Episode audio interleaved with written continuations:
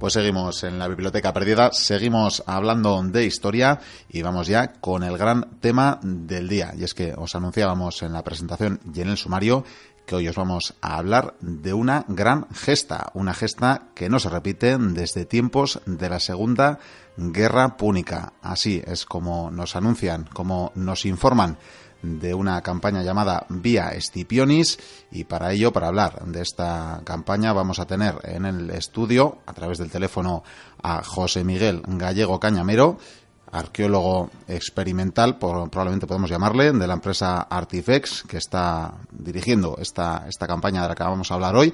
Y tenemos también en la mesa a los señores Javier Senderos y Viquín Digo y Curia. Hola, caballeros. Muy buenas. Aquí estamos, enfundándonos las calidades Perfecto, saludamos a José Miguel Gallego, como anunciábamos, que le tenemos al otro lado del teléfono, desde Barcelona, creo. Sí, exacto. Muy bien, y como decíamos, arqueólogo de la empresa Artifex, una empresa catalana fundada en el año 2009 y que hacen cosas tan interesantes como esta vía Escipionis, de la que nos va a hablar en esta ocasión y que creo que podemos eh, enmarcar dentro de eso que llamamos arqueología experimental, ¿no? Sí, efectivamente. Bueno, es una de las es una de las ramas que tocamos con este proyecto. Las otras ramas que tocamos son la difusión general de la historia a través de la recreación histórica y también la beneficencia porque una parte de lo que se recaude en este proyecto para este proyecto irá destinado a la ONG Educo y su programa de becas comedor. Bueno, nos puede dar cierta pista, además estábamos situando ya en el tiempo, eh, en hace casi 2.200 años y en la Segunda Guerra Púnica, por tanto, y por el nombre yo creo que ya nuestros oyentes se pueden hacer la idea de qué hablamos. Pero lo que vais a recrear literalmente es el itinerario que hizo Publio Escipión en su llegada a la península ibérica para ni más ni menos que enfrentarse a los cartagineses. Sí, exacto. Lo que intentamos ofrecer es la posibilidad de que la gente, el público en general y recreadores que están interesados en la historia, pues puedan participar de esta recreación de un episodio que tuvo lugar en el año 209 a.C. y que consistió en que Escipión el africano, el Escipión el africano, partió desde una zona indeterminada que podría ser, aunque no lo sabemos seguro, incluso yo mismo no me decanto por no formar parte de esta opinión, partió de una zona que estaba en torno a las tierras del Ebro para atacar la ciudad de Cartagena. Según Polibio, que es el cronista más importante que tenemos para este periodo, tardaron siete días caminando por tierra. Esto hace una media. Si partieron de Amposta, que es donde se ha encontrado un campamento que podría corresponder al que Tito Livio menciona como de Nova Clasis, que es un campamento que tendría una extensión de unas 20 o 30 hectáreas y por lo tanto enorme, ¿no? albergar a dos o tres legiones como son las que partieron hacia Cartagena pues tenemos en cuenta que son 480 kilómetros aproximadamente. Esto es una media de 60 kilómetros al día aproximadamente. Nosotros lo haremos en el doble, ¿no? Lo haremos en 15 días. Sí, parece demasiado poco tiempo, ¿verdad? Eh, demasiado forzar la marcha, el hacerlo en tan solo una semana y no sé si Polibio en este caso exageraba. Eh, puede ser que exagere y de hecho es probable que él especie de homenaje o de adoración a esta familia, aumentara las gestas, no ya de esas gestas, ¿no? pero que las aumentara un poco, las incrementara en intensidad para pues para hacer un poco de propaganda sobre esta familia. Bueno, vamos a dar algún detalle más está abierto, creo, una invitación, un llamamiento a recreacionistas, a cualquiera que cumpliendo unas eh, normas y unos requisitos eh, bastante básicos, eh, quizás el mayor sea el del equipamiento precisamente, pero que en principio puede estar abierto a cualquiera. Sí, es una iniciativa que está abierta a cualquier, a cualquier persona que tenga inquietud por la historia, ¿no? Y no necesariamente la Segunda Guerra sino está abierta a cualquier persona dispuesta, mayor de edad, eso sí, que esté dispuesta a recorrer durante 15 días y entre el 4 y 19 de julio 460, 470 kilómetros a una media de 30 kilómetros al día. Estos son los requisitos, la voluntad de querer hacerlo. Habría que tener también, el, me refería a ese equipamiento, eh, recreacionistas que tengan o que puedan conseguir, ¿no? prestado, alquilado o, como fuere, eh, un equipamiento apropiado para recrear eh, esa época y, bueno, dentro del pueblo al que recree, ¿no? Bien puede ser íberos o legionarios romanos. Sí, de, hecho en realidad no es no es un requisito porque nosotros contamos con la colaboración de dos grupos de recreación que forman parte de la asociación Velum Animalicum, que es la asociación para la recreación de la Segunda Guerra Púnica. Dos de estos grupos que son Evocati, Apri, Esquipion y, y uno dedicado, el primero dedicado a la recreación de época republicana romana y el segundo dedicado a la recreación de, de la cultura ibérica. Pues ellos se han prestado como colaboradores del proyecto a hacer accesible el material a cualquier persona que quiera participar, pero que no tenga la capacidad en estos momentos de hacerse con la equipación si es que no la tiene ya. Bueno, nuestros oyentes bien saben, alguna vez hablamos del recreacionismo, lo hacíamos hace poco con un escritor también, además de recreacionista, Yello Balbas, al que le mandamos un saludo por si nos está escuchando, que a menudo, aunque es desconocido, se, se realizan bueno prácticas eh, semejantes. No voy a decir una campaña como esta, pero que sí se hacen pues diferentes exhibiciones o diferentes actividades y quizás aprovechemos, además de tener a José Miguel al otro lado del teléfono, tenemos aquí a los dos compañeros de la Biblioteca Perdida que también tienen su experiencia en el recreacionismo y concretamente en el mundo romano al señor Viquendigo y Curía, que nos podía hablar un poco de, de esta afición. Pues, ¿qué te puedo contar de esta afición, Miquel? La verdad es que en mi caso, eh, yo la, la, legión en la que hago la recreación histórica no es de esta época. Hablamos de una legión en la que ya es la época imperial. Y claro, eh, yo es, la duda que tenía. Cuando habéis comentado hace un momento lo de aquella marcha de, de, tantos kilómetros en tan pocos días, yo desde mi punto de vista eh, opino igual que muchos que Polibio exageró. Polibio, además, que en este momento cuando escribió esta historia, si no me equivoco, estaba con Escipión el Numantino, ya habían pasado muchos años y por lo tanto esto lo tenía de oídas. Y es más, yo lo, también tengo esa opinión porque estas legiones no son iguales que las legiones imperiales o cesarianas, vamos, esas legiones que ya han pasado por la reforma de Mario. Profesionalizadas, ¿no? Eso es, tenemos que tener en cuenta que estos soldados en mayor o menor medida son profesionales, pero no olvidemos que eran granjeros, que eran gente que trabajaba la tierra, eran ciudadanos romanos que lo que hacían era trabajar la tierra y luego ir a la guerra.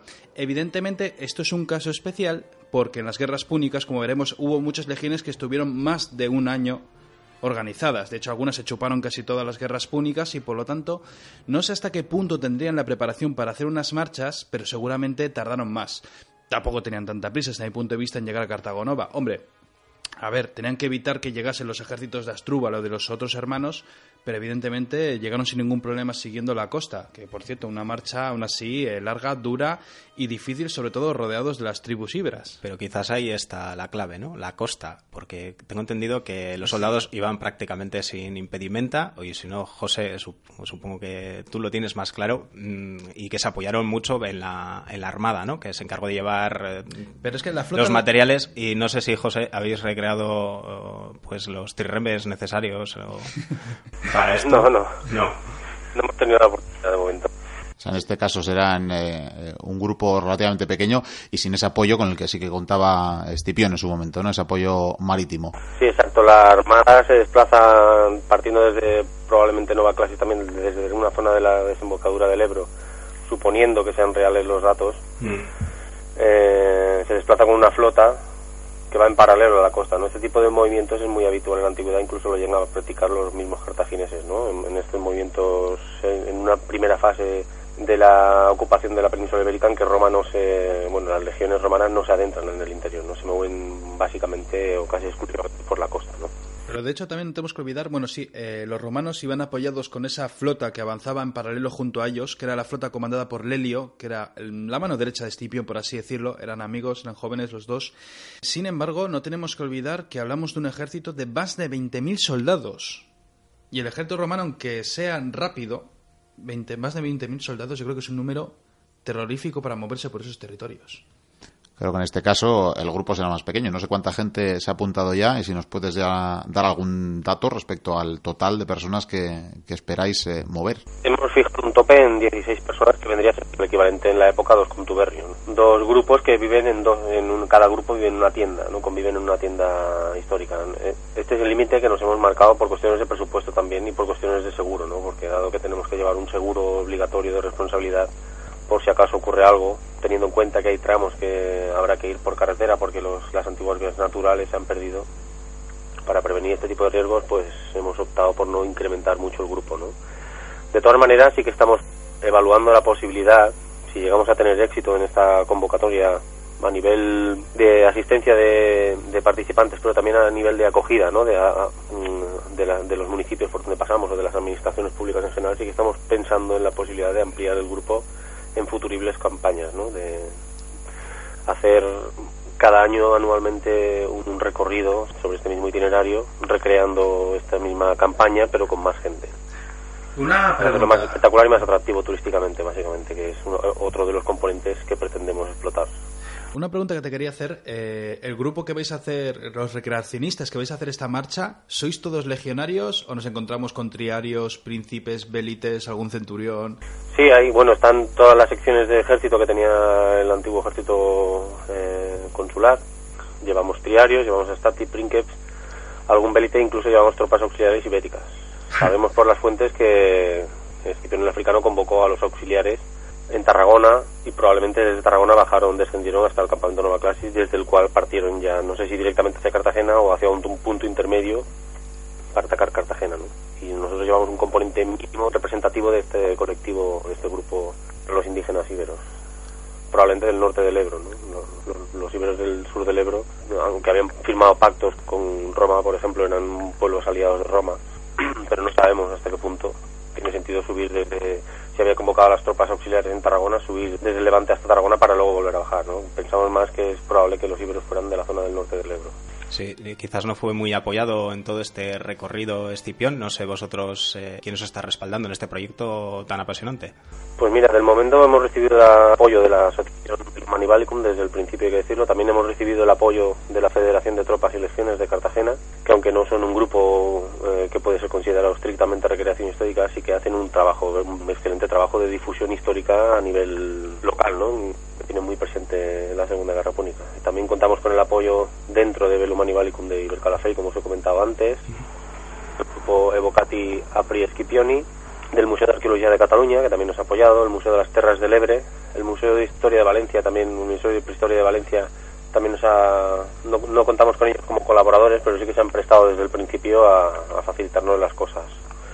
Además también ha mostrado su interés el Ayuntamiento de Cartagena y el Ayuntamiento de Sagunto. Pero como todo esto está aún muy en el aire, hay que decirlo, porque no, no sabemos si aún vamos a alcanzar el objetivo y nosotros acabaremos el plazo de Berkami ahora a mediados de abril seguramente y la propuesta es para julio, es decir, que todo este tiempo intermedio, mm, si no conseguimos el objetivo evidentemente no se hará nada, pero si conseguimos el objetivo será el momento de atar todos los cabos con las instituciones, administraciones públicas, etcétera. Sí, parece que no son buenos tiempos para la recreación, para la investigación arqueológica. Las instituciones en sus recortes parece que la ponen en primera línea de batalla y como decías habéis abierto una, una, campaña de recaudación de crowdfunding que está tan en boga aunque ahora también parece que se quiere limitar esta clase de financiación eh, desde luego queremos decirles a todos los oyentes de la biblioteca que si les interesa el proyecto pues ahí tienen la opción y nos dices además que ahora mismo estáis en, la campaña ¿no? Sí, la campaña la empezamos hace exactamente 22 días de los que nosotros dentro de, de las empresas dedicadas al crowdfunding hemos, hemos elegido a Berkami porque es la que creemos que tiene más posibilidades, ¿no? La que ofrece más posibilidades de cara a la difusión, porque ya está muy consolidada en el, en el mercado. Entonces nos quedan 18 días, porque ellos dan 40 días de plazo para conseguir el objetivo. Ahora estamos en el día 22, es decir, nos quedan 18 días y tenemos recaudado apenas el, no llega al 20% de, del objetivo. O sea que uh, hoy en día es, veo difícil que podamos conseguirlo. Bueno, pues desde aquí ese llamamiento a la gente interesada en este proyecto y en el recreacionismo, porque es algo más que interesante. Además, eh, Vía eh, nace con, bueno, con, vocación y con, fines eh, benéficos también, porque entre otras cosas va a ser eh, un museo andante, ¿no? Abierto a que la gente de los lugares que visitáis pueda conocer cómo era, bueno, pues los campamentos romanos, cómo era una tienda de campaña, cómo, cómo vivían, ¿no? en esos ejércitos. Sí, exacto. En definitiva es ofrecer una imagen cotidiana de una legión en marcha, de lo que podría ser una legión republicana en marcha con los aliados. Además ofrecemos a la gente la posibilidad de manipular la historia en sus manos directamente, que es lo que museos, por ejemplo, convencionales no en yacimientos museizados convencionalmente no pueden acceder, ¿no? Nosotros le ofrecemos esta posibilidad de aproximarse a esta perspectiva de la historia que en ocasiones está, está vetada a los recreadores y esta es la ocasión, creo yo, para contemplar una legión republicana en marcha. Intentamos imitar también la experiencia que Marcus Junkelmann hizo en el año 86, atravesando los Alpes entre Italia y Alemania, y que tuvo muy buena acogida entre el público. Y no, no se llegó a, repetir la experiencia porque era estrictamente un experimento científico, pero de, esta experiencia sí que emanaron después de una bibliografía que aún sigue siendo un referente y que incluso nosotros hemos utilizado como referente, ¿no? como una base sobre la que construir todo este proyecto. De hecho, el proyecto es eh, aún más amplio y Vía Stipionis sería, no sé si llamarlo un ensayo, pero sería una fase previa al proyecto internacional denominado Vía Aníbalica. Sí, exacto. La Vía Aníbalica es un proyecto que nace desde el punto de vista privado o empresarial. En nuestra pequeña empresa pensamos, basándonos en, otros, en otras experiencias a nivel europeo, nosotros creemos que la recreación histórica y las actividades de difusión, incluso a nivel científico, la arqueología experimental, pueden ser un, elemento de dinamización sociocultural muy importante. Eventos como la recreación de la batalla de Hastings, que tiene lugar anualmente en Inglaterra, o toda una serie de, recreaciones, ¿no? de conmemoraciones de batalla sobre todo, porque tengo que decirlo que estos son los episodios que a la gente más nos atrae, no sé por qué pero la recreación multitudinaria de estos eventos atrae muchísima gente. Entonces, basándonos en esto, ofrecemos la posibilidad, ofrecemos la propuesta para la cual estamos buscando financiación europea ya desde hace dos años, de recrear la ruta que Aníbal siguió entre Cartagena y Túnez. Estos episodios épicos de, tan grabados en la memoria colectiva europea como son el paso de los Alpes con, con elefantes, que es una de las propuestas que queremos hacer, el paso multitudinario de los Alpes con centenares o miles de recreadores con elefantes de guerra, que ya tenemos incluso algunos, acabando en la recreación de la batalla de Zama. También, afortunadamente o desgraciadamente, para algunos de los pueblos que acogen actualmente escenarios de la Segunda Guerra Púnica, están normalmente alejados de rutas de turismo convencionales, ¿no? como le pasa al pueblo de Siliana, creo que es Siliana donde está el campo de batalla de Zama, que está alejado de todas las rutas turísticas de Túnez.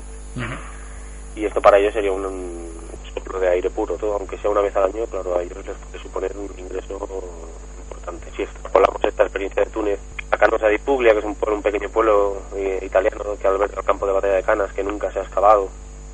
Esto si lo hacemos extensivo a otros campos de batalla que hay en la península ibérica, en Francia, en Italia, a través de una actividad de recreación relacionada también con difusión, con episodios de difusión a nivel de literatura, a nivel de proyección de películas, a nivel de charlas de profesores, relacionados con el estudio de la Segunda Guerra Púnica. Esto puede funcionar también como un revulsivo para aquellos lugares donde existe este patrimonio intangible y que se puede convertir en una oferta turística de calidad relacionada con la difusión de la Segunda Guerra Púnica. Vamos a retomar, estabais oyendo algunos ruidos, fallaba la conexión con José Miguel y vamos a, volver a llamarle a ver si podemos tener mejor señal y seguir con la entrevista, con esta interesante entrevista sobre el proyecto Vía Estipionis. Así que probamos ahora. Eh, José Miguel, ¿estás ahí? Estoy aquí, estoy aquí.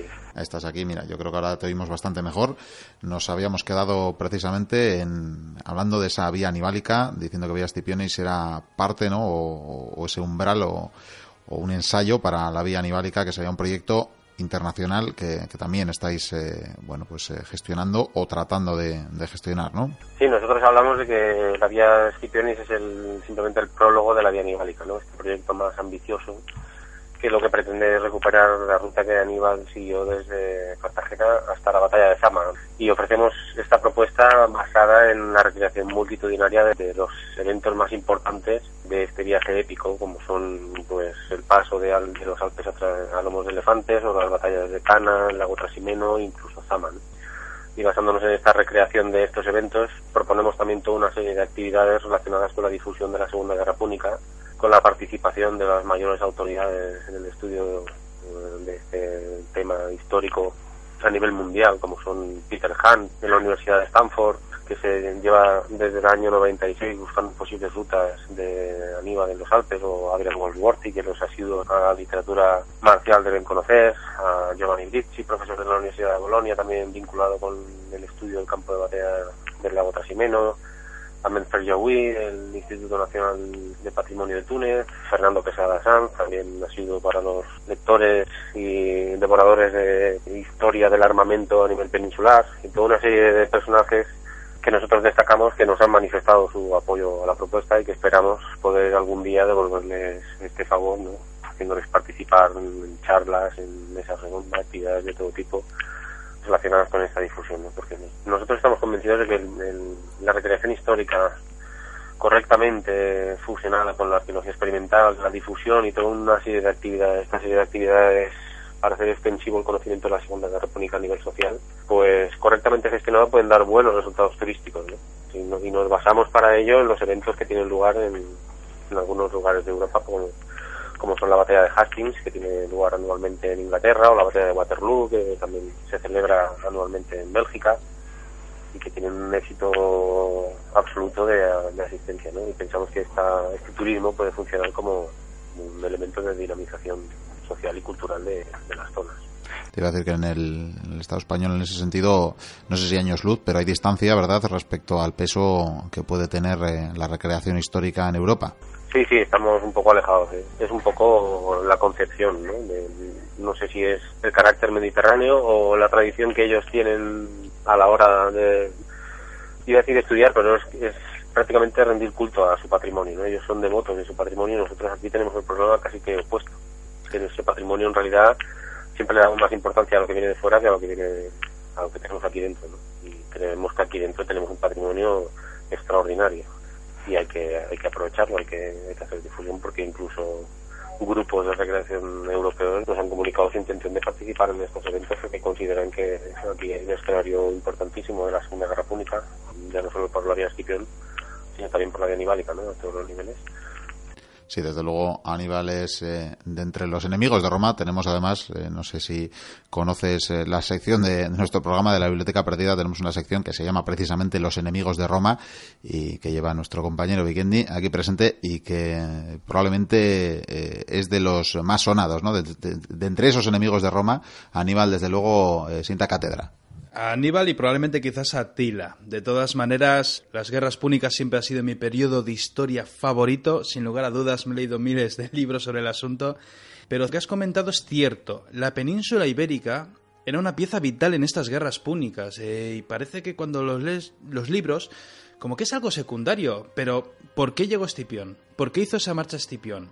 Porque necesitaba derrotar a los ejércitos que había en la península ibérica, para cortar a Aníbal todo el avituallamiento, todas las ayudas, para cortar todas sus líneas. Y Escipión lo consiguió, haciendo una proeza realmente, pero vamos, que si no se conquistaba a esos ejércitos cartagineses y a esa Cartagonova, que es el objetivo de esta ruta, si no se toma, que encima, por cierto, al caer esa Cartagonova, no solamente consiguieron quitar la capital, por así decirlo, de los cartagineses en la península ibérica, sino que encima soltaron a esos rehenes íberos que tenían y Roma consiguió esos aliados que le ayudarían a luchar en diferentes conflictos como en la batalla de Baécula.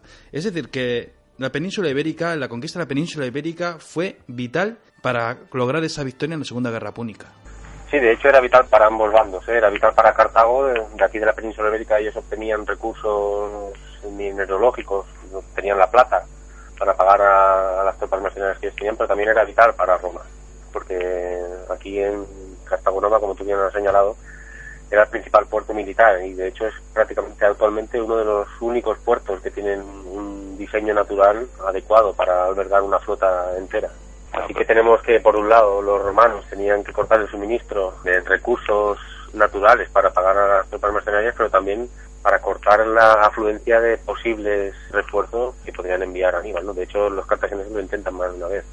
De hecho, una vez consiguen llegar hasta Italia, pero solo una vez. Ellos ya entienden que tienen que pasar a la ofensiva en la península ibérica, no pueden dejar este teatro de operaciones, no lo pueden dejar en, un lugar secundario, ¿no? es uno de los principales. Iba a comentar que, de hecho, eh, por ejemplo, el hermano de Aníbal, eh, Astrúbal, cuando combatió en la batalla de Baécula, que, bueno, dijeron que fue una victoria de Escipión, pero fue una especie de, empate, lo que hizo fue Asdrúbal, eh, cogió su ejército y se fue a Italia a ayudar a Aníbal. Dijo, van a cortar la ruta, voy a enviar mi ejército.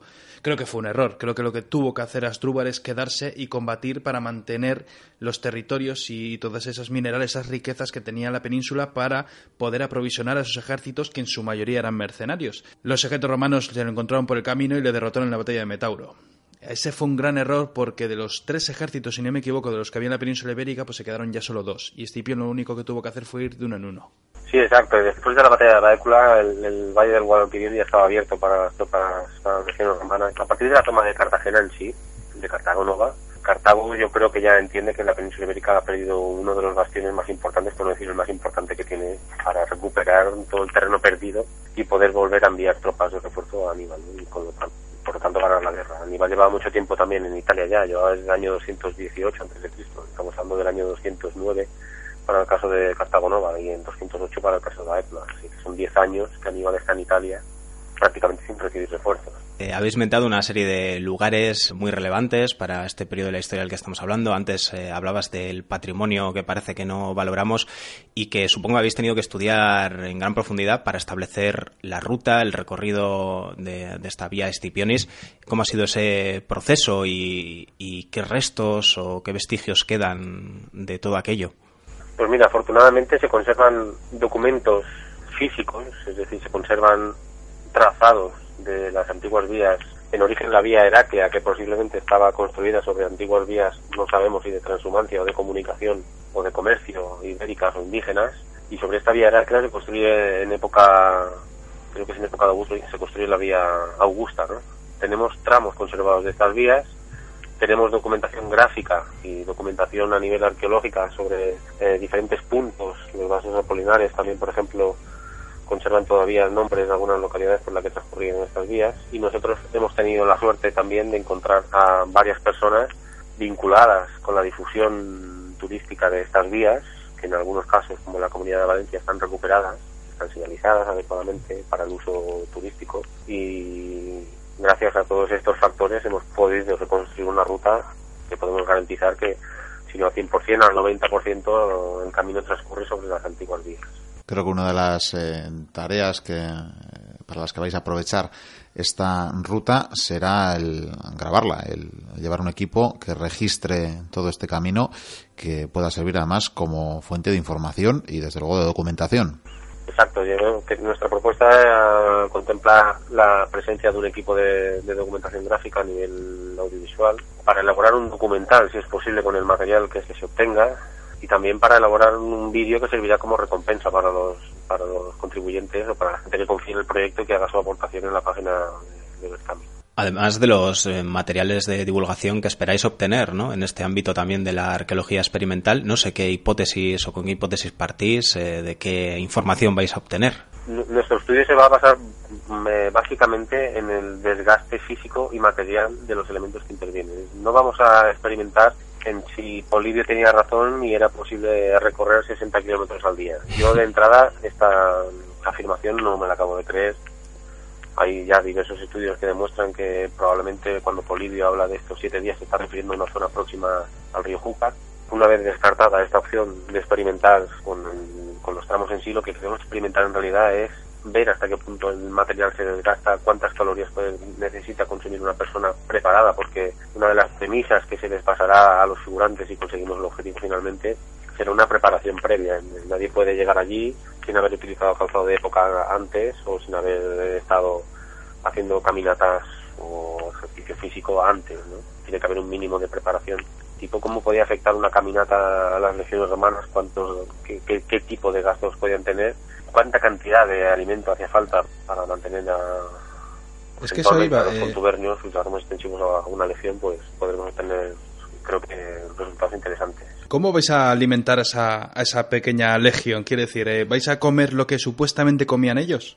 Sí, esa es la intención, esa es la intención. Intentaremos consumir los mismos productos que ellos, que ellos consumían, para lo cual será necesario durante la tarde, pues, preparar pan, preparar la comida que se va a consumir al día siguiente tipo de cosas más relacionadas con la logística o la vida cotidiana en sí. Sin esclavos. Intentaremos imitarlas al máximo. en este caso, además, eh, creo que cualquiera que haya eh, ejercido de peregrino, eh, por ejemplo, que haya, que haya recorrido unos cuantos kilómetros, sabe lo duro que es ya llevar esa media de 30 kilómetros al día. ¿cuánto, ¿Cuánto más no será con el equipamiento que portaba un legionario? Y con calzado histórico, que es uno de los elementos definitivos. Sí, las calidades, desde luego, ni tienen Goretex ni, ni suelas demasiado cómodas. Sí, no, no, ni, ni, ni las caligas ni las esparteñas que podemos llevar. yo, por ejemplo, no iré del escenario del legionario romano, iré de tropa auxiliar ibérica, y mi calzado serán básicamente esparteñas, no serán caligas militares, ¿no? aunque en ese, en ese periodo es probable que los auxiliares no utilizaran también el calzado militar romano. Y cargar con el escudo, ay amigo, Esto es otra de las cosas que queremos experimentar, por ejemplo, porque no sabemos cuáles son los sistemas de suspensión de los escudos en esa, en esa época. ¿no? no conocemos algo de los sistemas de suspensión de escudos de, época imperial, gracias precisamente a Junkelman y otros investigadores que han desarrollado el tema, pero no sabemos nada sobre época republicana y tampoco sabemos nada sobre las tropas oficiales prácticamente. Evidentemente no podían escudos a mano durante tanto tiempo, durante 30 minutos al día. ¿eh? De todas maneras, en la época republicana hacían uso de muchos esclavos en las legiones. Quiero decir, podría ser que estos esclavos se encargasen igual de... con los carros, las mulas, los bueyes o... Un momento, ¿quiere decir que no vais a recrear esclavos? No, no, de momento no es la intención. Con el tiempo todo se andará, pero de momento la propuesta consiste solo en ofrecer al público que pueda conocer a una legión, ¿no? estrictamente una legión. He encontrado, sí que he encontrado documentos gráficos que, por ejemplo, creo que es la columna, no sé si es de Adriano o la de Antonino, que aparecen, aparecen unas mulas cargando en un carro un montón de escudos. hay, documentos gráficos que evocan hacia una manera de hacer las cosas, pero eh, no tenemos nada todavía definitivo. La intención es, llevar mulas también, es decir, que el material pesado, como son las tiendas de campaña, tendrán que ir cargadas en mulas. Probablemente serán cuatro o cinco mulas. Porque además Bolivio es el que no menciona en ningún momento la presencia de carros, tampoco menciona la presencia de esclavos, y sin embargo sí que menciona la presencia de mulas. Pero entonces tendréis que llevar estacas, tendréis que llevar eh, picas, azadones para levantar el campamento, o solo vais a montar las tiendas? Montaremos las tiendas, porque en este sentido dependemos mucho también de las administraciones municipales. Todo esto, ya como os he dicho antes, está un poco en el aire y, habrá que definirlo un poco más cuando, cuando sepamos si vamos a conseguir el objetivo o no. Pero como no sabemos dónde vamos a poder acampar, hmm. Eh, porque el, paisaje ha cambiado mucho durante estos 3.000 años. No sabemos si podremos excavar. De todas maneras, sí que es probable que en alguno de los puntos donde vayamos se construya un balloon y se monten guardias. Todo este tipo de cosas se pueden experimentar. Es que no olvidemos, después de andar 30 kilómetros, ponte a levantar el campamento, las tiendas, la empalizada, hace el foso. Terrible. Bueno, la, idea es seguir el ejemplo de Junkelman. ¿no? Junkelman también utilizó herramientas de esta época de época imperial. Utilizó estas herramientas para levantar balloon, pero no completamente rodeando, digamos, la ubicación del campamento, sino una sección, una sección de un balloon para estudiar la, su funcionalidad, ¿no? Este es nuestro propósito también en algunos de los lugares donde nos permitan hacerlo, pues construir un balón y estudiar la funcionalidad que tiene, ¿no? Utilizando ramas o elementos orgánicos vegetales de la zona donde vayamos, porque en ningún sitio se habla de que los legionarios republicanos llevaran estructuras de balón encima para montarlas cada día, ¿no? Y explicarían seguramente de recursos que tenían que tenían por ahí que no tenían que transportar.